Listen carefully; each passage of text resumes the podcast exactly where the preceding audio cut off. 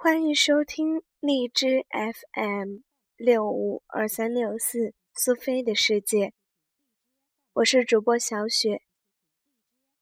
今天进入《红楼梦》第十一回。第十一回，贤袭人娇嗔争宝玉，俏平儿软语救贾琏。话说史湘云跑了出来。怕林黛玉赶上，宝玉在后忙说：“仔细扮爹了，哪里就赶上了？”林黛玉赶到门前，被宝玉插手在门框上拦住，笑劝道：“饶他这一遭吧。”林黛玉扳着手说道：“我要饶过云儿，再不活着。”湘云见宝玉拦住门，料黛玉不能出来，便立住脚，笑道：“好姐姐，饶我这一遭吧。”恰至宝钗来在湘云身后，也笑道：“我劝你两个，看宝玉兄弟份上，都丢开手吧。”黛玉道：“我不依。”你们是一气的，都戏弄我不成？宝玉劝道：“谁敢戏弄你？你不打趣他，他焉敢说你？”四人正难分解，有人来请吃饭，方往前边来。那天早又掌灯时分，王夫人、李纨、凤姐。银、叹、息等都往贾母这边来，大家闲话了一会，各自归寝。湘云仍往黛玉房中安歇。宝玉送他二人到房。那天已二更多时，袭人来催了几次，方回自己房中来睡。次早天方明时。便披衣洒鞋，往黛玉房中来时，却不见紫鹃、翠缕二人，只见她姊妹两个尚卧在厅内。那林黛玉严严密密裹着一副杏子红绫被，安稳和睦而睡。那史湘云却一把青丝托于枕畔，背至半胸。一弯雪白的膀子略于背外，又带着两个金镯子。宝玉见了，叹道：“睡觉还是这么不老实，回来风吹了，又嚷肩窝疼呢。”一面说，一面轻轻的替他盖上。林黛玉早已醒了，觉得有人，就猜着定是宝玉。因翻身一看，果中其料。因说道：“这么早就跑过来做什么？”宝玉笑道：“这天还早呢，你起来瞧瞧。”黛玉道：“你先出去，让我们起来。”宝玉听了，转身出至外边。黛玉起来叫醒湘云，二人都穿了衣服。宝玉复又进来，坐在镜台旁边。只见紫鹃、雪雁进来服侍梳洗，湘云洗了面，翠缕便拿残水要泼。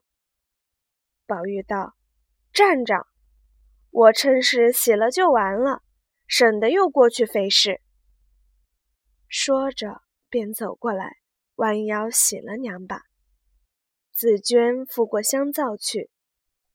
宝玉道：“这盆里的就不少，不用搓了。”再洗了两把，便要手巾。翠缕道：“还是这个毛病啊，多早晚才改。”宝玉也不理，忙忙的。要过青颜，擦了牙，漱了口，完毕。见湘云已梳完了头，便走过来笑道：“好妹妹，替我梳上头吧。湘云道：“这不可能了。”宝玉笑道：“好妹妹，你先时怎么替我梳了呢？”湘云道：“如今我忘了怎么梳呢。”宝玉道：“横竖我不出门，又不带关子勒子，不过打几根散辫子就完了。”说着，有千妹妹万妹妹的央告。湘云只得扶她的头过来，一一梳毕。在家不戴冠，并不总角，只将四围短发编成小辫，往顶心发上归了总。编一根大辫，红绦结住，自发顶至辫梢，一路四颗珍珠，下面有金坠角。湘云一面编住，一面说道：“这珠子只三颗了，这一颗不是一色的了。我记得都是一样的来着，怎么少了一颗？”宝玉道。丢了一颗，湘云道：“必定是外头去掉下来，不妨被人捡了去，倒便宜他。”黛玉一旁惯手，冷笑道：“也不知是真丢了，也不知是给了人香什么带去了。”宝玉不答，因镜台两边俱是妆奁等物。顺手拿起来赏玩，不觉又顺手拈了胭脂，意欲要往口边送，因又怕史湘云说，正犹豫间，湘云裹在身后看见，一手撸着辫子，便伸手来，拍的一下，从手中将胭脂打落，说道：“这不长进的毛病啊，多早晚才改。”一语未了，只见袭人进来，看见这般光景，只是梳洗过了，只得回来自己梳洗。忽见宝钗走来，因问：“宝兄弟哪去了？”袭人含笑道：“宝兄弟哪里还有在家的功夫？”宝钗听说，心里明白，又听袭人叹道。姊妹们和气，也有个分寸礼节，也没个黑家白日闹的。平人怎么劝，都是耳旁风。宝钗听了，心里暗忖道：“倒别看错了这个丫头，听她说话，倒有些实践。”宝钗便在炕上坐了，慢慢的闲言中。套问他年纪、家乡等语，留神窥察其言语质量，深可敬爱。一时宝玉来，宝钗方出去。宝玉便问袭人道：“怎么宝姐姐和你说的这么热闹？见我进来就跑了？”问一声不答，再问时，袭人方道。你问我吗？我哪里知道你们的缘故？宝玉听了这话，见他脸上气色非往日可比，便笑道：“怎么动了真气？”袭人冷笑道：“我哪里敢动气？只是你从今以后别进这屋子了，横竖有人服侍你，再不必来指使我。”我仍旧还服侍老太太去。一面说，一面便在炕上合眼倒下。宝玉见了这般景况，深为害意，禁不住赶来劝慰。那袭人只管合了眼不管。宝玉没了主意，迎见麝月进来，便问道：“你姐姐怎么了？”麝月道：“我知道吗？问你自己便明白了。”宝玉听说，呆了一回，自觉无趣，便起身咳道：“不理我吧，我也睡去。”说着，便起身下炕，到自己床上歪下。袭人听他半日无动静，微微的打齁，料他睡着，便起身拿一领斗篷来替他刚压下。只听“呼”的一声，宝玉便先过去，也仍和睦装睡。袭人明知其意，便点头冷笑道：“你也不用生气，从此以后，我也只当鸭子，再不说你一声，如何？”宝玉禁不住起身问道：“我又怎么了？你又劝我？”你劝也罢了，才刚又没见你劝。我一进来你就不理我，赌气睡了，我还摸不着是为什么。这会子你又说我恼了，我何尝听见你劝我是什么话了？袭人道：“你心里还不明白，还等我说呢。”正闹着。贾母遣人来叫他吃饭，方往前边来，胡乱吃了半碗，仍回自己房中。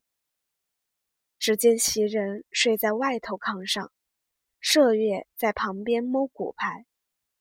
宝玉素知麝月与袭人亲厚，一并连麝月也不理，揭起软帘，自往里间来。麝月只得跟进来，宝玉便推他出去，说：“不敢惊动你们。”麝月只得笑着出来，使唤两个小丫头进来。宝玉拿着一本书，歪着看了半日，因要查，抬头只见两个小丫头地下站着，一个大些的，生得十分水秀。宝玉便问。你叫什么名字？那丫头便说：“叫慧香。”宝玉便问：“是谁起的？”慧香道：“我原叫云香的，是花大姐姐改了叫慧香。”宝玉道：“正经该叫慧气罢了，什么慧香呢？”又问：“你姊妹几个？”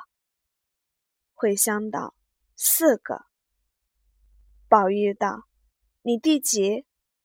慧香道：“第四。”宝玉道：“明儿就叫四儿，不必什么慧香难起的。哪一个配比这些花？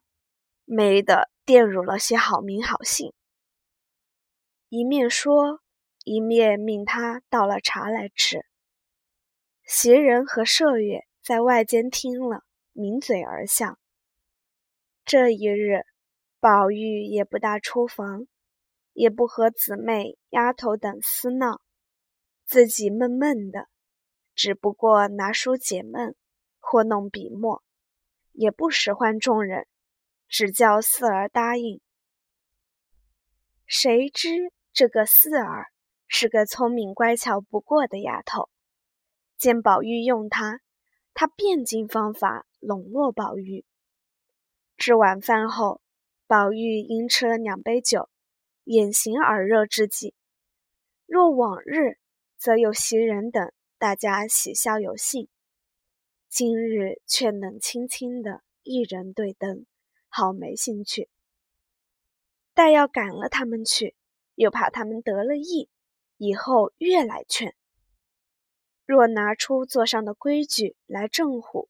似乎无情太甚，说不得狠心，只当他们死了，横竖自然也要过的，便全当他们死了，毫无牵挂，反能恬然自悦。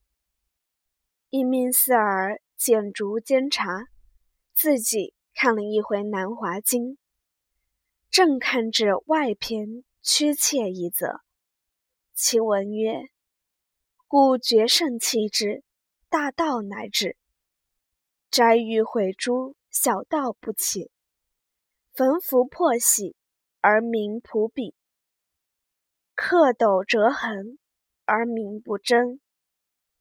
单残天下之圣法，而民始可与论议；浊乱六律，朔绝真色，色古旷之耳，而天下使人含其聪矣。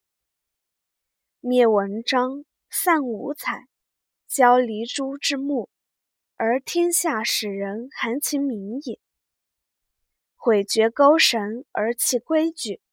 立功垂之旨，而天下使人有其巧矣。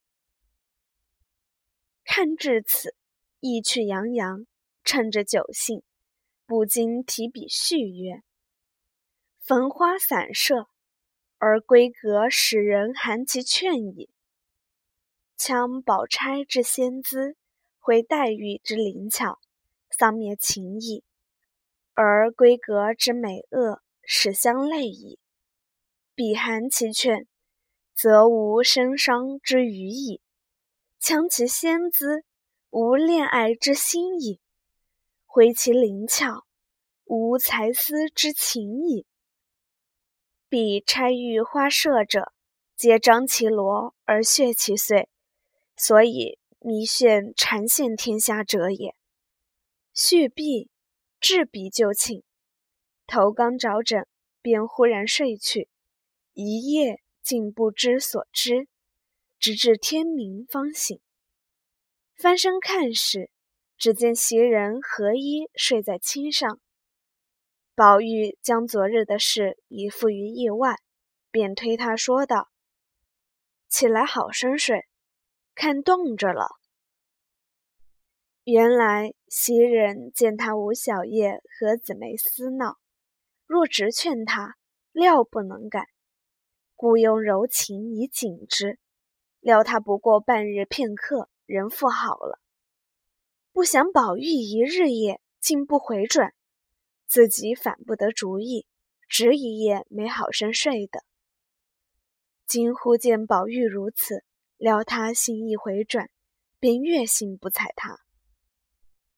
宝玉见他不应，便伸手。替他解衣，刚解开了纽子，被袭人将手推开，又自扣了。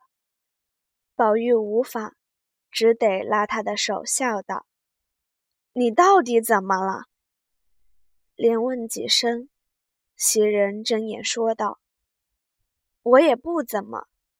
你睡醒了，你自过那边房里去梳洗，再迟了就赶不上。”宝玉道：“我过哪里去？”袭人冷笑道：“你问我，我知道。你爱往哪里去就往哪里去。从今咱们两个丢开手，省得鸡生鹅斗，叫别人笑。横竖那边腻了，过来这边，又有个什么四儿五儿服侍你。我们这起东西。”可是白玷辱了好名好姓的。宝玉笑道：“你今日还记着呢。”袭人道：“一百年还记着呢，比不得你拿着我的话当耳旁风，夜里说了，早起就忘了。”宝玉见他娇嗔满面，情不可禁，便向枕边拿起一根玉簪来，一点两断。说道：“我再不听你说，就同这个一样。”袭人忙的使了簪子，说道：“大清早起，这是何苦来？听不听什么要紧，也值得这种样子。”宝玉道：“你哪里知道我心里急？”袭人笑道：“你也知道着急吗？可知？”我心里怎么样？快起来洗脸去吧。说着，二人方起来梳洗。宝玉往上房去后，谁知黛玉走来，见宝玉不在房中，因翻弄案上书看，可巧翻出昨日的庄子来，看至所叙之处，不觉又气又笑。不禁也提笔续书一绝云：“无端弄笔是何心？作见南华庄子音。不悔自己无见识，却将丑语怪他人。”写毕，也往上房来见贾母，后往王夫人处来。谁知凤姐之女大姐病了，正乱着。请大夫来诊过脉，大夫便说：“替夫人、奶奶们道喜，姐儿发热是见喜了，并非别症。”王夫人、凤姐听了，忙遣人问：“可好不好？”医生回道：“病虽险，却顺，倒还不妨。预备桑虫、猪尾要紧。”凤姐听了，登时忙将起来，一面打扫房屋，供奉斗枕娘娘；一面传与家人及煎炒等物；一面命平儿打点铺盖衣服，与贾琏隔房；一面又拿大红尺头与奶子、丫头、亲近人等裁衣；外面又打扫净室。款留两个医生轮流斟酌诊脉下药，十二日不放家去。贾琏只得搬出外书房来斋戒，凤姐与平儿都随着王夫人日日供奉娘娘。那个贾琏只离了凤姐，便要巡视，独请了两夜，便十分难熬，便暂将小厮们内有清俊的选来出火。不想荣国府内有一个极不成器、破烂九头厨子，名唤多官。人见他软弱无能，都唤他做多混虫。因他自小父母替他在外娶了一个媳妇，今年方二十来往年纪，生得有几分人才，见者无不羡慕。他生性轻浮，最喜拈花惹草。多混虫又不理论，只是有酒有肉有钱，便诸事不管了。所以荣宁二府之人都得入手。因这个媳妇美貌异常，轻浮无比，众人都呼她做多姑娘。如今贾琏在外熬煎，往日也曾见过这媳妇，失过魂魄。只是内具娇妻，外具婢宠，不曾下得手。那多尔姑娘也曾有意于贾琏，只恨没空。今闻贾琏挪在外书房来，他便无事也走三两趟去招惹。招惹的那贾琏似鸡鼠一般，少不得和心腹的小厮们计议。合同遮掩谋求，多以锦帛相许。小厮们焉有不允之理？况都和这媳妇是好友，一说便成。是也，二鼓人定，夺魂虫醉昏在炕，贾琏便溜了来相会。进门一见其态，早已魂飞魄丧。也不用情谈款叙，便宽衣动作起来。谁知道这妇人有天生的奇趣，一经男子哀声，便觉遍身筋骨瘫软，使男子如卧棉上。更兼银泰浪言，压倒娼妓，诸男子至此岂有惜命者哉？那贾琏恨不得连身子画在他身上。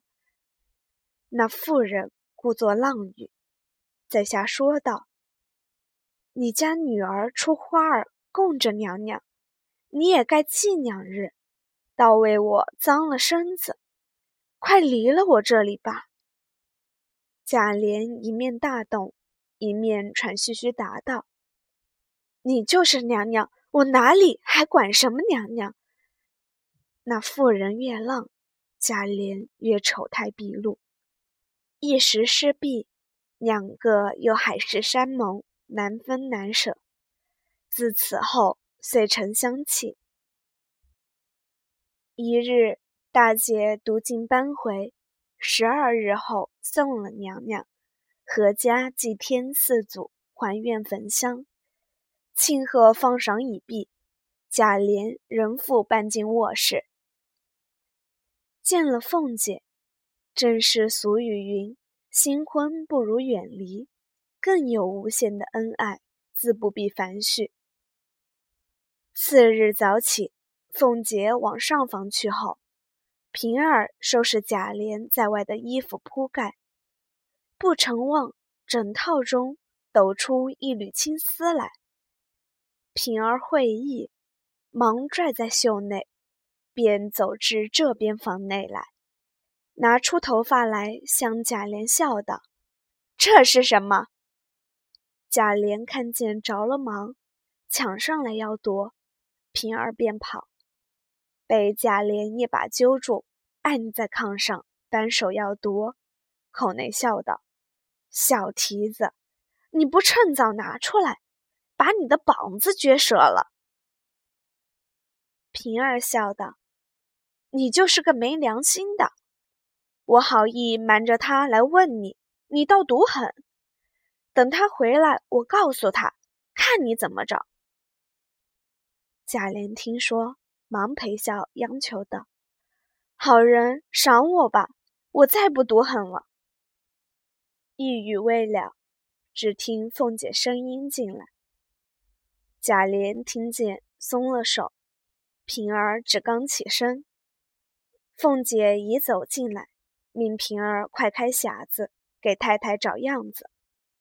平儿忙答应了找时，凤姐见了贾琏，忽然想起来，便问平儿：“前日拿出去的东西都收进来了吗？”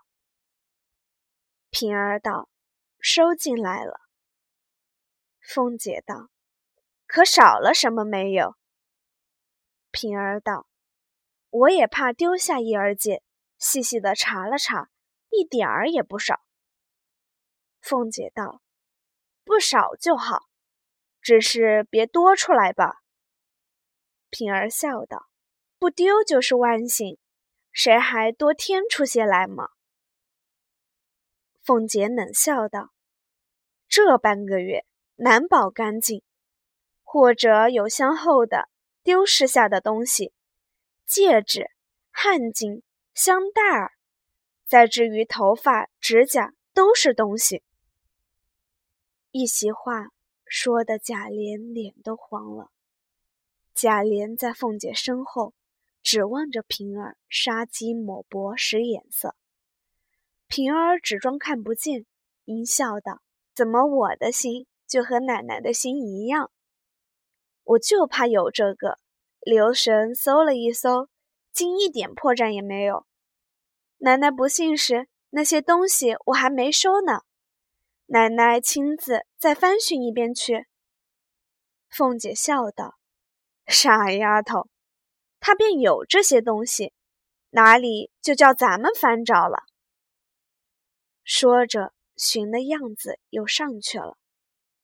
平儿指着鼻子，晃着头笑道：“这件事怎么回谢我呢？”喜得个贾琏生痒难挠，跑上来搂着，心肝肠肉乱叫乱写。平儿仍拿了头发，笑道：“这是我一生的把柄了，好就好，不好就抖出这事来。”贾琏笑道。你只好生收着吧，千万别叫他知道。口里说着，瞅他不防，便抢了过来，笑道：“你拿着终是祸患，不如我烧了它完事了。”一面说着，一面便塞于靴叶内。平儿咬牙道：“没良心的东西，过了河就拆桥。”明儿还想我替你扯谎。贾琏见他娇俏动情，便搂着求欢，被平儿夺手跑了，急得贾琏弯着腰恨道：“死粗下小淫妇，一定弄上人的火来。他又跑了。平儿在窗外笑道：“我浪我的，谁叫你动火了？难道图你受用一回，叫他知道了，又不待见我？”贾琏道：“你不用怕他，等我性子上来，把这个醋罐打个稀烂，他方才认得我呢。他防我防贼的似的，只许他同男人说话。”不许我和女人说话，我和女人撂近些，他就疑惑。不论小叔子、侄儿，大的小的，说说笑笑，就不怕我吃醋了。以后我也不许他见人了。儿道，他醋你使的，你醋他使不得。他原行得正，走得正，你行动便有个坏心，连我也不放心。别说是他。连道：“你两个一口贼气，都是你们行的事。我凡行动都存坏心，多早晚都死在我手里。”一句未了，凤姐走进院来，只见平儿在窗外，就问道：“要说话，两个人不在屋里说，怎么跑出一个来了？隔着窗户是什么意思？”贾琏在窗内接道。你可问他，倒像屋里有老虎吃他呢。平儿道：“屋里一个人没有，我在他跟前做什么？”凤姐笑道：“正是没人才好呢。”平儿听说道：“这话是说我吗？”凤姐笑道：“不说你说谁？”平儿道。别叫我说出好话来了。说着，也不打帘子，也不让凤姐，自己先摔帘子进来，往那边去了。凤姐自掀帘子进来，说道：“平儿疯魔了，这蹄子认真要降服我，仔细你的皮要紧。”贾琏听了，已绝倒在炕上。拍手笑道：“竟不知平儿这么厉害，从此倒服他了。”凤姐道：“都是你惯的他，我只和你说话。”贾琏听说，忙道：“你两个又不卯，又拿我来做人，我躲开你们。”凤姐道：“我看你躲到哪里去。”贾琏道：“我就来。”凤姐道：“我有话和你商量，不知商量何事，且听下回分解。”正是：“淑女自来多抱怨，娇妻从古便寒酸。”